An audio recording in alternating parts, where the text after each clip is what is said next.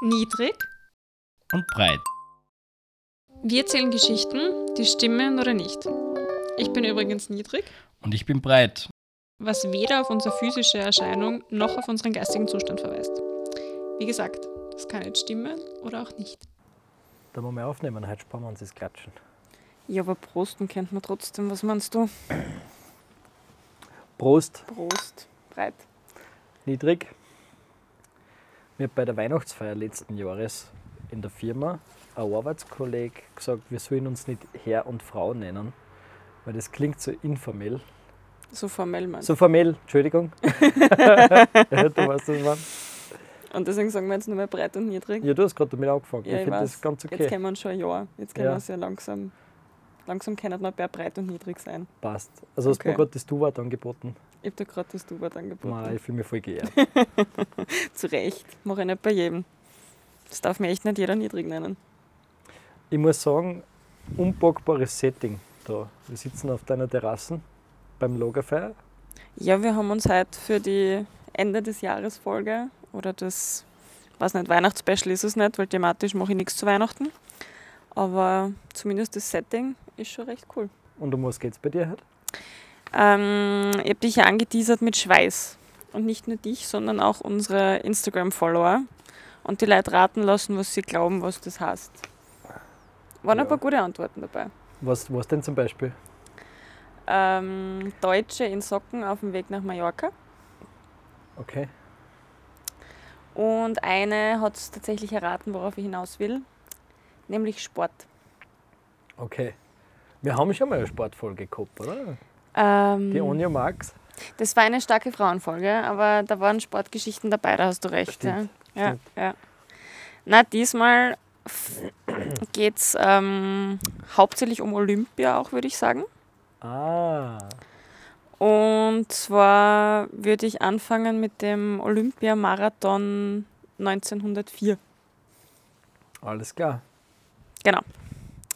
Und zwar frage ich gleich mit einer Frage an dich an. Wenn du einen olympischen Marathon planen müsstest, ja, würde wie mal, würdest du das angehen? ich würde, einmal- ich würde einmal zum Saufen au- aufhören, glaube ich. Das, das war deine Geschichte, genau, ja. Ja. ja. Ähm, wie würde das angehen? Also, Als Organisator, nicht als Läufer. ach so. Ja, dann brauche ich nicht zum Saufen. nicht. Also du könntest, aber du musst nicht. ja. ähm, Nein, ich würde mir eine Strecken überlegen. Äh, ich würde äh, die. Wahrscheinlich einen Marathon mache ich doch. Also, das ist jetzt die Frage: mache ich das auf der Bahn oder mache ich das in der Stadt? Ich glaube, geben hat alles Mögliche. Ähm, aber ich würde ich würd einmal sagen, das mache ich in einer Stadt. Das wird ein Rundkurs, so wie ein normaler Marathon. Und dann sage ich halt der Stadt, ja, ich brauche ein Datum, wo bitte kein Verkehr ist, weil da ist ein olympischer Marathon in euch in der Stadt. Das ist schon mal ein guter Punkt. Ähm, Uhrzeittechnisch würdest du es eher in der Früh Ja, das kommt auf die? Jahreszeit drauf an. Aber wenn es im Sommer ist, wenn es Sommerspiele sind, wovon ich ausgehe, bei, beim Marathon, Ja, ja, die Olympischen Sommerspiele Ja, sind traditionell im Sommer, da hast du recht. ich es wahrscheinlich eher möglichst vormachen, damit es halt nicht brennheiß ist. Ne? Kommt auch darauf an, wo natürlich. Ne? Aber du hast jetzt schon zwei Punkte geliefert, die heutzutage eh berücksichtigt werden bei modernen Marathons, ähm, Ja, die aber 1904 vielleicht nicht berücksichtigt wurden. Okay, hätte man sich aber auch schon denken können. Also. Man hätte sich das denken können. Ich erzähle jetzt, wie der organisiert war und dann habe ich eine Geschichte dazu, warum die so komisch organisiert war und eine Geschichte dazu, was dann passiert ist, wie dieser Marathon denn so gelaufen ist. Okay. Ähm, einmal die, die Rahmenfakten zum Marathon selber. Also, ich habe dir schon gesagt, das war 1904 im August in St. Louis am Mississippi. Stattgefunden hat. Das hört sich heiß an. Ja. Mississippi. Äh, genau, August. es hatte 32 Grad. Es hat nämlich um 15 Uhr am Nachmittag stattgefunden. Ähm, damals war das auch noch nicht so standardisiert, der, der Rundkurs. Also Rundkurs, es waren fünf Runden ums Stadion dort. Es waren 40 Kilometer, nicht 42. Und es war staubig, hügelig, die Straßen wurden nicht für den Verkehr gesperrt. Es gab also andere Verkehrsteilnehmer, Fußgänger, Wegen und dergleichen. Ja, aber im Prinzip muss sagen, zum einen einmal sind die Bedingungen für alle gleich. Ja. Sie sind für alle scheiße, da hast Ja. du recht. Ja. Und im Prinzip, also du hast zwei Kilometer weniger, dafür ein bisschen mehr Hindernisse Weißt? Ja, könnte man meinen, dass das das irgendwie relativiert, da hast du recht. Ähm, was Außerdem habe ich dir noch nicht gesagt? 1904 sicher auch noch nicht so viele Autos gegeben. Nein, aber es dürfte schon ein bisschen was an Hindernissen, quasi beweglichen Hindernissen auf der Straße gegeben haben. Ähm, ein wichtiger Faktor ist nämlich auch noch, es gab nur zwei Trinkstationen auf der Strecke. Also eine Mhm. wirkliche Trinkstation und einen Brunnen. Und das bei 32 Grad, Mhm. staubig. Es gab insgesamt 32 Teilnehmer aus sieben Ländern und 14 davon haben es ins Ziel geschafft. Das dürfte eine der miesesten Finisher-Raten überhaupt sein. Mhm. Vor allem, weil du davon ausgehen würdest, dass ein Marathonläufer zumindest die Distanz schafft, nicht? weil den, den sein Ziel ist ja, die Distanz in einer gewissen Zeit zu schaffen. Ja. Wir kommen auch noch darauf zu sprechen, ähm, wie professionell verschiedenste Teilnehmer vorgegangen sind, Ah, falls du ah, darauf hinaus okay. möchtest. Ähm, genau, also das ist unser Setting. Fünf Runden um Stadion, 32 Grad, 15 Uhr am Nachmittag. Die Siegerzeit waren übrigens 3 Stunden 28. Auch das war eine der schlechtesten Zeiten, die man, glaube ich, so verzeichnen kann. Soll ich jetzt anfangen mit der Geschichte, warum das zu so einem Setting stattfand oder wie es denn so lief? Darf ich kurz mutmaßen? Du darfst gern mutmaßen. Ähm, ich glaube, dass der Organisator einfach keine Lust gehabt hat oder, oder sie irgendwie, dass nicht die richtige Person Organisator war, weil der hat sich gedacht, naja, die müssen nicht 40 Kilometer laufen, da haben wir Strecken, wird schon passen. Ne? Na, also vermutlich hast du recht in der Aussage, dass er nicht die richtige Person war, um das zu organisieren. Aber er hat sich schon Gedanken dazu gemacht. Aber gut, dann kommen wir auf den Background zuerst zu sprechen. Und zwar war 1904 Aberglaube noch so halbwegs en vogue oder so halbwegs cool. Ja, was heißt 1904? Ich- Also wir haben heute auch schon viel Aberglaube noch. Ne? Haben wir? Ähm, da hast du recht. Aber damals war das sicher schlimmer wie heute. Ja? Jedenfalls hat unser, der Herr, zumindest in heutigen Berichten heißt es dann Chief Organizer of Marathon of Olympics, würde man heute wahrscheinlich COMO nennen. Ähm, der James Sullivan hatte einen Vogel oder eher zwei. Und zwar zweitere. Der Gefiederte war der Wellensittich Winfried. Okay, sorry, also wirklich zwei Tiere gehabt, die Fegel waren. Na, er hat einen Vogel im Hirn, auf das wollte ich hinaus. Und der zweite Ah, ist sein Haustier, ah. der Wellensittich Winfried im Federkleid. Ähm, und von diesem Vogel hat sich der abergläubische Mann gerne Entscheidungen abnehmen lassen. Das ist so praktisch. Ja, mag schon praktisch sein, aber wie man dann sieht, funktioniert, also läuft es dann halt manchmal auf ein bisschen eine Fails hinaus, weil, also stelle es mir dann so vor, so genau ist das nicht beschrieben, je nachdem, aus welchem Napf der dann gefressen hat oder trunken hat oder ob er nach links oder nach rechts geflogen ist, hat er sich halt dann entschieden, ja, das mache ich so oder nein, das mache ich jetzt nicht so. Wa- wa- Was, dass ich mich frage, ob er diesem Vogel im Vorhinein die Regeln erklärt hat. Oder ob er sich Guter einfach Punkt. nur gedacht hat, ja, wenn der jetzt rechts fliegt, dann bedeutet das das und ob er das, weißt du? Na, also ich stelle es mir so vor, muss ich jetzt auch sagen, dass er gesagt hat, ähm, Winfried, ich muss jetzt den Marathon organisieren, soll ich das am Vormittag oder am Nachmittag machen? Mhm. Und daraufhin, warte mal, ist der Vogel vermutlich nach rechts geflogen, weiß ich gar nicht, schau ich da nicht. Und hat dann drei Runden gedreht auf jeden Fall, deswegen hat es um 3 Uhr am Nachmittag stattgefunden. Um Gottes Willen. Und ich habe schon gesagt, je nachdem, aus welchem Fra Napf er fraß oder trank, hat er sich auch für Dinge entschieden. In diesem Fall hat der Vogel nichts getrunken. Ähm, er ist auch übrigens nach dem Marathon verstorben, aber das tat jetzt hier noch nichts zur Sache. Der Vogel. Der Vogel, Ja. nicht der James O'Sullivan. Ähm, jedenfalls hat er nichts getrunken und der James O'Sullivan hat sich gedacht, ja gut, wenn er nichts trinkt, bei uns ist es auch Haas, ähm, wenn der Vogel nichts zum Trinken braucht, warum sollte man beim Marathon viel mehr Sachen brauchen? Und hat halt wirklich nur die eine minimal Trinkversorgungsstation aufgestellt und die zweite war Brunnen, die sowieso da war. Und hat sich gedacht, ja passt. Winfried hat gesprochen, wir machen das jetzt auch. Na, das ist der Punkt, wo die Geschichte unglaubwürdig wird. Mhm. Ja, bis, bis so dieses, der Vogel muss durch rechts oder links fliegen, entscheiden, habe ich das noch gekauft. Aber jetzt werde ich langsam skeptisch. Du kannst mal gern skeptisch werden. Willst du den zweiten Teil der Geschichte Ja, unbedingt, unbedingt. Okay. Ich, ich wollte jetzt nur irgendwie so ein bisschen auch meinen Progress erklären, Okay. ja, wie ich dann zu meiner Entscheidungsfindung komme. Ne? ist notiert, ist mir da wohl ziemlich wurscht. ähm, also wir haben jetzt das Setting geklärt, wie dieser Marathon so aufgestellt war.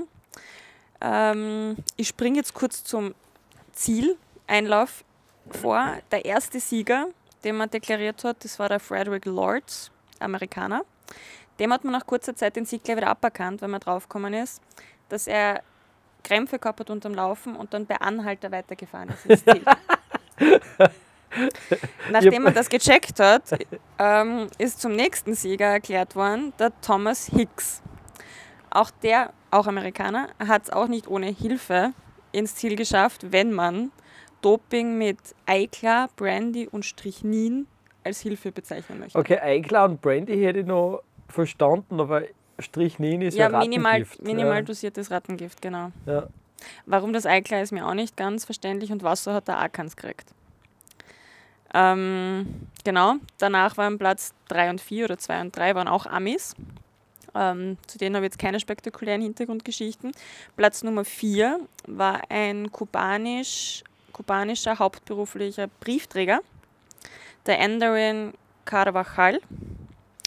Der war am Weg zu den Olympischen Spielen. Ähm, einmal kurz ist er stehen in New Orleans und hat sein ganzes Geld dort verspielt und musste dann bei Anhalt und zu Fuß weiterreisen zum Wettbewerb nach St. Louis. Ist dann dort gestanden, zwar pünktlich, aber halt wirklich nur mit, dem, mit der Kleidung, die er noch am Leib hatte, mit seiner Straßenkleidung. Dann hat er sie, gibt verschiedene Versionen, abschneiden lassen oder abgeschnitten, zumindest seine Hose, damit er für die Temperaturen halbwegs sportlich und vernünftig unterwegs war. Der Kerl ist ein paar Mal stehen geblieben, um zu tratschen mit den Leuten halt am Straßenrand. Ähm, er ist dann auch stehen geblieben, um einen Apfel zu snacken, der aber verdorben war. Und dann hat er halt einen Nap eingelegt, so ein kleines Schläfchen, so am, am Wegesrand. Und ist dann wieder aufgestanden, wie er erholt war, ist ins Ziel eingelaufen als Vierter. Okay. Es war entweder kein sehr langer Nap oder die nachher haben wirklich große Probleme gehabt. By the way, die abgeschnittene Hose erinnert mich ganz stark an die äh, Jean von deinem Ehemann, Ja, ich, ich habe auch dran denken müssen, an die Nova-Hose. der sie, glaube ich, in Bratislava mit der Nagelschere abschneiden hat lassen und die du immer ganz gern gehabt hast, diese, diese selbstgebaute Jeans-Shorts. Ne? Ja, am Novarock war sie okay, danach ist sie verschwunden, tragischerweise, muss ich jetzt sagen. Ähm, Mysteriös. Genau, und auch Platz Nummer 9 war, das war auch kein Ami, das war ein Afrikaner. Der hatte ein wenig Pech. Der ist nämlich von Straßenhunden von der Strecke gejagt worden, sonst wäre er ein bisschen früher ins Ziel gekommen. Ähm, wie viele Amis sind mitgelaufen? Ähm, ich weiß nur, dass es hauptsächlich Amerikaner waren. Insgesamt waren es sieben Länder Aber so und funktionieren 32 ja Teilnehmer. Olympische Spiele nicht. 1904 schon, da waren wir recht rassistisch unterwegs und da waren wir ziemlich gegen, äh, gegen internationale Teilnehmer, schon sehr gegen Schwarze. Ja, schon, aber Es waren auch Frauen damals nur zugelassen, ich glaube drei Frauen insgesamt für einen Wettbewerb und der war Bogenschießen. Aber wie viele Leute können pro Land mitlaufen? Das macht ja keinen Sinn. Du, da musst einen Vogel vom, vom James Sullivan fragen, wie er sich das überlegt hat. Das kann ich da nicht, be nicht beantworten. Okay. Aber das war meine Geschichte zum Marathon 1904. Ähm, Vierter zu werden, obwohl man ein Nickerchen eingelegt hat. Ist schon geil, oder? Klingt, was. Also, da würde ich mir es dann auch überlegen. Also, 40 Kilometer zu machen überhaupt ist schon mal brutal, natürlich. Ja, unter den Bedingungen sowieso. Also Ja. die Leute sind wirklich dehydriert, Aber halluzinierend, mit Krämpfen irgendwie ins Ziel gerallt, gell? ja, klar, bei 32 Grad ist eh klar. Ja, weiß man, was der Kubaner für eine Zeit gehabt hat? Nein, ich habe nur die Zeit vom ersten und die Zeit vom ersten war 3 Stunden 28. Okay. Ähm, Also vom richtigen ersten, dem es nicht wieder aberkannt wurde, meine ich. Wie ich schon gesagt habe, ich, ich glaube, die Geschichte hast du ausgedacht. Mhm. Aber eigentlich in erster Linie glaube ich das deswegen, weil so wahnsinnig viele Amerikaner bei einem internationalen, internationalen olympischen Event waren, wo es ja darum geht, dass Länder gegeneinander antreten. Also diese komplette Wettbewerbsverzerrung, wenn ein Land sieben Teilnehmer in einen Bewerb schickt. Mhm. Deswegen glaube ich, dass du, dir, dass du dich da verhaspelt hast. Ähm, na, ich, ich habe dich dran gekriegt, weil die Geschichte mit dem Papa, also Papagei ist es gar nicht, mit dem Wellensittich, die ist komplett erfunden. Ha, Alles andere, auch diese scheiß Rahmenbedingungen und alle Ergebnisse, die ich dir genannt habe und alle Läufer, diese Geschichten sind zu 100% wahr. okay. Aber der Punkt geht trotzdem an mich. Ich finde, du kriegst maximal ein Dreiviertel. Aber du warst schon skeptisch bei meinem Wellensittich, das Ja, ja. stimmt schon. Okay. Also rein technischer Punkt für mich. Ähm, Den technischen Punkt kannst du haben. Es stimmt auch der Name dieses Chief Organizers. Der hat aber auf Trinkstationen verzichtet, weil er der Meinung war, er muss die menschlichen äh, Aushaltefähigkeiten austesten. Wie Ja. hart die und also wie stark die unter solchen harten Bedingungen sein können. Aber den, den Wellensittich, den Winfrey, den gab es ich nicht ich wirklich. finde da, dass die Olympischen Spiele das perfekte, die perfekte Umgebung sind für solche Experimente. Du ja, das hat sich der James auch gedacht, genau. Genau. Nein, aber alle anderen Figuren, also auch der Strichnin gedopte Sieger mit Eiklar und Brandy Cocktail. Strichnin. Es ist so geil, was, was Leute früher genommen haben, was halt also wirklich nicht mehr gesund ist. Oder, oder ich meine, es war damals auch nicht gesund, ne? aber der hat das gemacht, damit er besser Marathon aber läuft. der war heftig beieinander. Also der hat das halt von seinen Coaches verabreicht gekriegt und der ist halt irgendwie halluzinierend mit Krämpfen ins Ziel dahergerallt. Armer Kerl. Aber ist Olympiasieger. Und dann stirbt dem der, also das Experiment war ja im Prinzip ein Erfolg, ne? weil er gesehen hat, okay, und nur die Hälften der Athleten haben das tatsächlich geschafft und dann stirbt einem der und dem nachher der Wellensittich weg. Was nicht stimmt, aber Ach so. genau, das war, ja, das war ja der erfundene Part. Also, aber siehst du, ja, ein bisschen habe ich die schon gehabt die hat sich schon manifestiert, die Geschichte. Oh, herrlich. Alles klar, die nächste Geschichte ist wieder eine Marathongeschichte. Oh, ja, hallo. Ähm, Würdest du sagen, das ist halt ein Marathon, Podcast-Marathon. Jetzt fällt mir kein gescheites Wortspiel ein, aber. war, war ein netter Versuch. Ja, sorry. Nachdem wir den draußen ausnehmen, glaube ich nicht, dass sie marathonmäßig lang wird, aber es ist zumindest jetzt schon mein drittes Marathon, also meine dritte Marathongeschichte. Genau. Also, in der dritten Geschichte geht es jetzt um einen Japaner, der den Marathon verschlafen hat und daraufhin 50 Jahre als vermisst galt. Und zwar sind wir jetzt 1912 in Stockholm. Wieder Olympische Spiele. Ähm, der Shizo Knakuri war der erste Japaner bei Olympischen Spielen. Überhaupt bei Olympischen Spielen. So, so habe ich es gelesen. Okay. Ähm, 18 Tage hat seine Anreise gedauert. Da war es in Stockholm anscheinend auch für zumindest seine Verhältnisse recht heiß und ein bisschen Magenprobleme hat er auch gehabt. Und so erzählt man sich beim Wettbewerb dann selber, nach 30 Kilometern war er schon ein bisschen fertig und eine Familie hat ihn in den Garten zum Erholen eingeladen. Und er ist aber wieder eingeschlafen. Wa- wa- wa- wa- Warte mal, warte mal. Also, da wir das kurz rekonstruieren, okay? Der läuft da vorbei, hat bestimmt eine Startnummer oben, ne? Ja, ja. Ja, das Na, war, Sie ja werden eh- schon das war ja er offizieller Bewert. Ne? Ist, genau. Die sitzen im Garten, dann irgendwas essen oder vielleicht sehen sie es aus der Küche aus oder so. Und dann sagen sie, "Ma, schau dir den armen Du da, ja, ähm, dem müssen wir was anbieten. Mhm. Und dann ist er am Tisch eingeschlafen.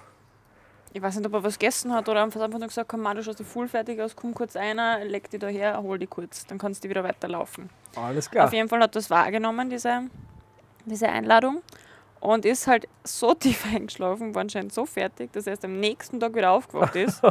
Also was ich auch nicht verstehe, ist, warum sie nicht aufgeweckt haben, Und dann aber ist er haben sie nicht. geworden.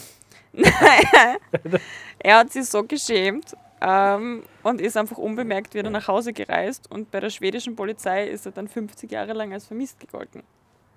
Du bist der erste Japaner, der an Olympischen Spielen teilnimmt. Ja, dann verschlafst du einfach die letzten 10 Kilometer oder Und dann 12 Kilometer deines einfach nicht Wettbewerbs. ins Ziel. Das ist Aber falsch, er ist dann schon ins Ziel gekommen, weil 1967 hat ihn ein schwedischer TV-Sender eingeladen, das Rennen zu beenden. Und somit belief sich dann seine Zeit auf 54 Jahre, 8 Monate, 6 Tage und 32 Minuten. der längste Marathon, der jemals zurückgelegt worden ist. Habe jetzt dazu nichts gefunden, aber ich könnte es mir vorstellen, ja. Ich frage mich gerade, wenn du, wenn du ein Schnecken auf einen Marathon schickst, wie lange das die braucht. Aber die, in 50 Lebt die Jahren, das so ist locker. Ja, aber wenn sie jetzt rein theoretisch, nur mit der Geschwindigkeit, ja, das kann sie sicher wer ausrechnen und uns schreiben. Ähm, Mhm. Ich glaube, ein Schnecken schafft es locker in 50 Jahren. Wahrscheinlich So. schon. Wa- wa- Was war, was ist zwischen Japan und Schweden passiert? Ich meine, die schwedische Polizei hat ja wahrscheinlich gesucht nach dem. Ne? Aber der ist ja dann ganz normal heimgeflogen. Das heißt, der war ja eigentlich nicht vermisst. Ja, die schwedische Polizei hat ihn halt als vermisst vermerkt, aber sie dürften ihn nicht besonders aktiv gesucht haben, weil er war ja daheim. Also Okay. sie dürften mit Japan jetzt nicht, ich wie, korrespondiert haben. Ja, ähm, klingt möglich, glaube ich da. Alles, alles korrekt. Ah, korrekt. Gut. Wie viele Geschichten haben wir denn heute? Ich habe noch ähm, fünf, vier Schmankerl für dich. Okay, das heißt, äh, sehr gut. Also je nachdem, wie du die Schmankerl bewertest, habe ich eigentlich schon gewonnen. Ne? Ähm, ja, eigentlich hast du wieder gewonnen. Aber ich gönn's dir, weil ich finde meine Geschichten cool, ob es dir jetzt Super. oder nicht. Ich bin Super trotzdem gut. stolz drauf. Ja, ähm, ich muss auch sagen, ich, ich kenne jetzt einen, einen Japaner, äh, der geschlafen hat und nicht ins Zug gekommen ist, und einen Kubaner, der geschlafen hat und Vierter geworden ist. Das ist nicht schlecht. Aber da siehst du eben, das Schlafenkonzept beim Marathon hat nicht für jeden funktioniert. Also Ja, die Frage ist, wann hat man das letzte Mal das ausprobiert? du, du kannst natürlich wieder mal starten. W- Wenn ich übernachten darf, schaffe ich vielleicht auch einen ganzen. Ja, ich nicht. Nein. Sagen wir ehrlich. Nein, Nicht. Genau. Wie? Wir sind jetzt weg. Warte mal, ich glaube, ich bin fertig mit den Läufen. Ja, ich bin fertig mit den Läufen, aber wir bleiben bei Olympia. Und zwar Schmankerl Nummer 1. Der Ruderer Bobby Pierce stoppt 1928 mitten im Rennen, um eine Entenfamilie passieren zu lassen. Der Gegner hat dann einen Vorsprung von fünf Längen bekommen. Anscheinend ist das viel beim Ruder. Und der Bobby hat trotzdem gewonnen. Ähm, der, Bobby hat trotzdem gewonnen, weil er Nummer eingeholt hat. Ja. ja.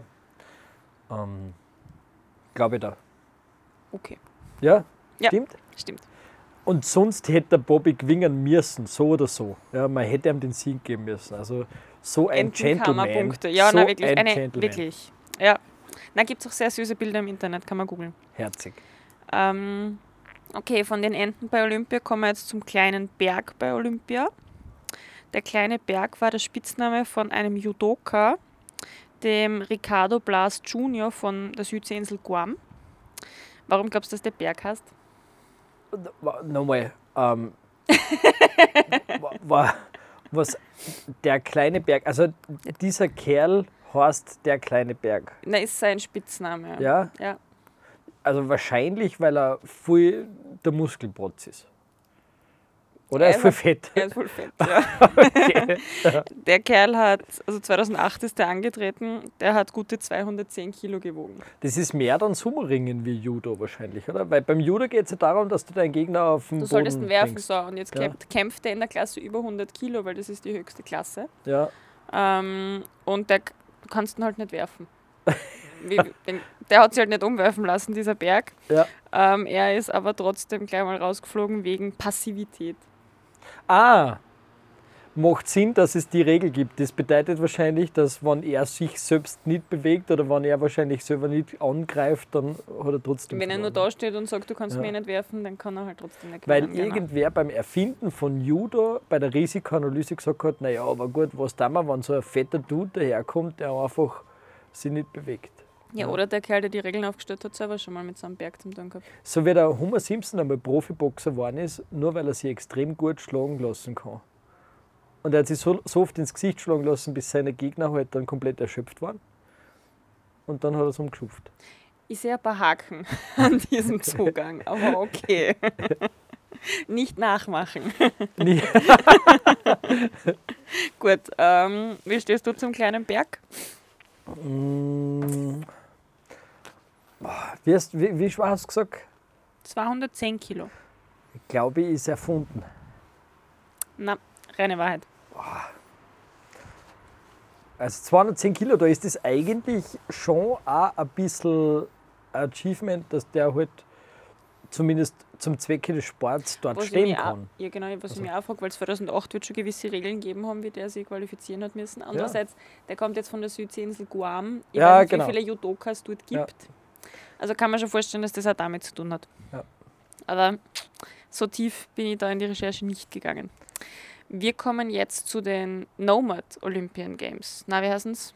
Die Nomaden-Olympiade habe ich sie genannt, aber die Nomad Games. Sagt dir das was?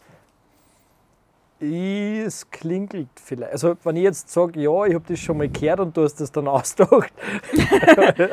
War das eine Brain Connection? Nein, Soll es ähm, geben? aber es, es, es könnte klingeln, ja. Ähm, genau, also das ist quasi das Äquivalent der Olympischen Spiele für ähm. Sportarten, die typischerweise Nomadenvölker betrieben haben. Also Ah. eher so in Zentralasien, Kirgistan zum Beispiel. Zum Beispiel. Zum Beispiel. Dort spielt man unter anderem eine Art Ziegenpolo. Das heißt entweder Buskashi oder Kokboru. Und das schaut so aus, dass du zwei Teams hast, berittene Teams, wie man das beim Polo halt so macht. Und die reißen sich um eine Ziegenleiche. Ach so, die reiten nicht auf der Ziege. Nein, die reiten nicht auf der Ziege.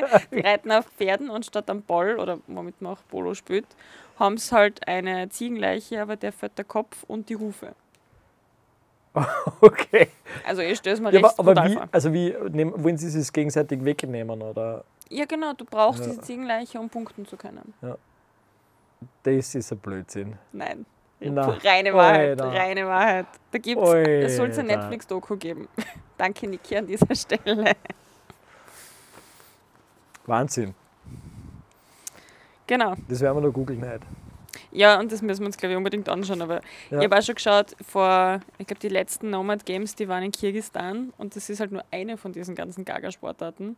Hey, äh, no judgment. Ja? Nein, also halt für uns ungewohnt und Ja, echt verrückt, aber- aber, ganz aber- ehrlich, verrückt im Sinn von auch ziemlich Weil gefährlich. das mit der Ziege, man, man hätte ja einen Ballen nehmen können, weißt du? Aber, Na, das sind dort auch, das waren halt die Helden dieses Volkes, gell?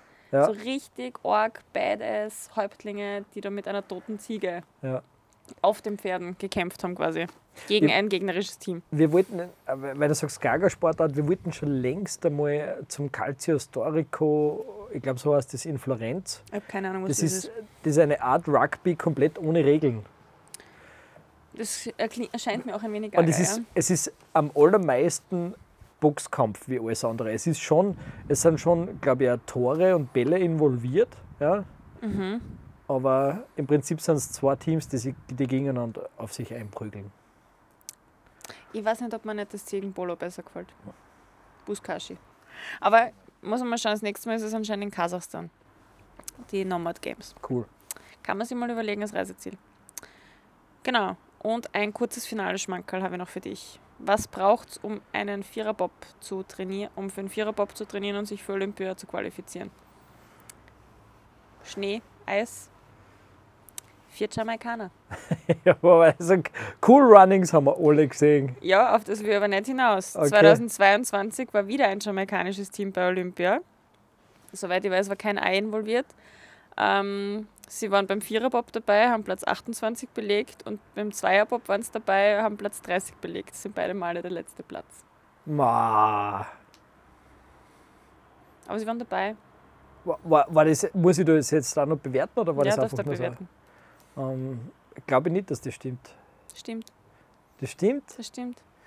Ähm, Die haben auch, von denen haben drei in, den, äh, in, USA, in England gewohnt und einer okay. irgendwo anders.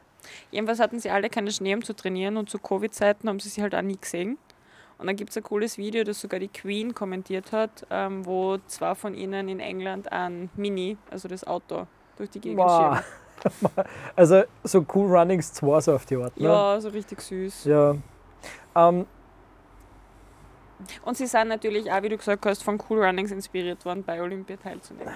mich wundert es, dass du heute den Eddie the Eagle nicht gebracht hast. Wen? Ähm, den Skispringer aus England, Mhm. der gerade so 30 oder 40 Meter weit kupft ist. Na, weil ich mich ein bisschen auf die Marathons da konzentriert habe, also gar nicht so die Olympia-Folge gemacht habe. Ich, ich hätte schwören können, der kommt noch. Äh, Auf, also deswegen wundert es mich, dass die Jamaikaner antreten haben dürfen, weil der Eddie the Eagle, der hat nicht Skispringen können, hat aber weil England halt keine Skispringen gehabt hat. Ja, für eben. England antreten So wie dürfen. der Berg aus Gorm Und deswegen hat es dann äh, beim Skispringen äh, sozusagen Mindestanforderungen gegeben. Ja. Also, Ja, na, also ich bin mit meinen Geschichten durch. Ich muss nur noch ein paar Dankeschöns loswerden. Mit Leuten, die mir, an der Recherche, an Leute, die mir mit der Recherche geholfen haben. Und zwar die Iris, die Larissa, die Niki und der André. Und die Lisa muss ich grüßen. Die hat mir hier eine Geschichte geliefert, die heute nicht reinpasst hat, aber die kommt noch. cool. Ähm, dann mache ich es auch so. Ich grüße auf jeden Fall die Evelyn und den Gabriel. Äh, ich sage auch irgendwer mal machen, danke. Danke auch an die Niki und an die Larissa natürlich. Ähm, und ich habe natürlich ein Problem jetzt, weil ich habe schon eine gigantische Liste an Themenvorschlägen, habe mir aber nicht dazu geschrieben, Von wem die sind? von wem die sind. Ja? Das heißt, sollte irgendwer hören, dass ich sei, sei oder ihr Thema verwendet habe, ja, dann bitte einfach schreiben oder auf Instagram ähm, posten. Ich werde es nicht sehen, weil ich habe kein Instagram, aber Ich werde sagen, ich werde mich beschweren bei das- dir. Ich, ich gebe Beschwerden gerne weiter, Ja. kein Problem. Ähm, danke für die geile Folge. Ich, nochmal, ich weiß nicht, wie du die Schmankerl bewertest, aber ich würde mal sagen, ich habe gewonnen. Du hast gewonnen, aber ich würde sagen, nicht super eindeutig, weil die Schmankerl waren schon alle Okay. auf deiner Seite. Ich bin zufrieden mit nicht super eindeutig gewonnen. Na, aber die Folge geht an dich, da, da bin ich bei dir. Ähm, ja, dann sage ich wirklich nochmal Danke. Das Setting war sehr geil, auch da mit dem Lagerfeuer und dem Bier. Und ähm, wir hören uns bald wieder. Wir hören uns. Danke, pfiat euch. Baba.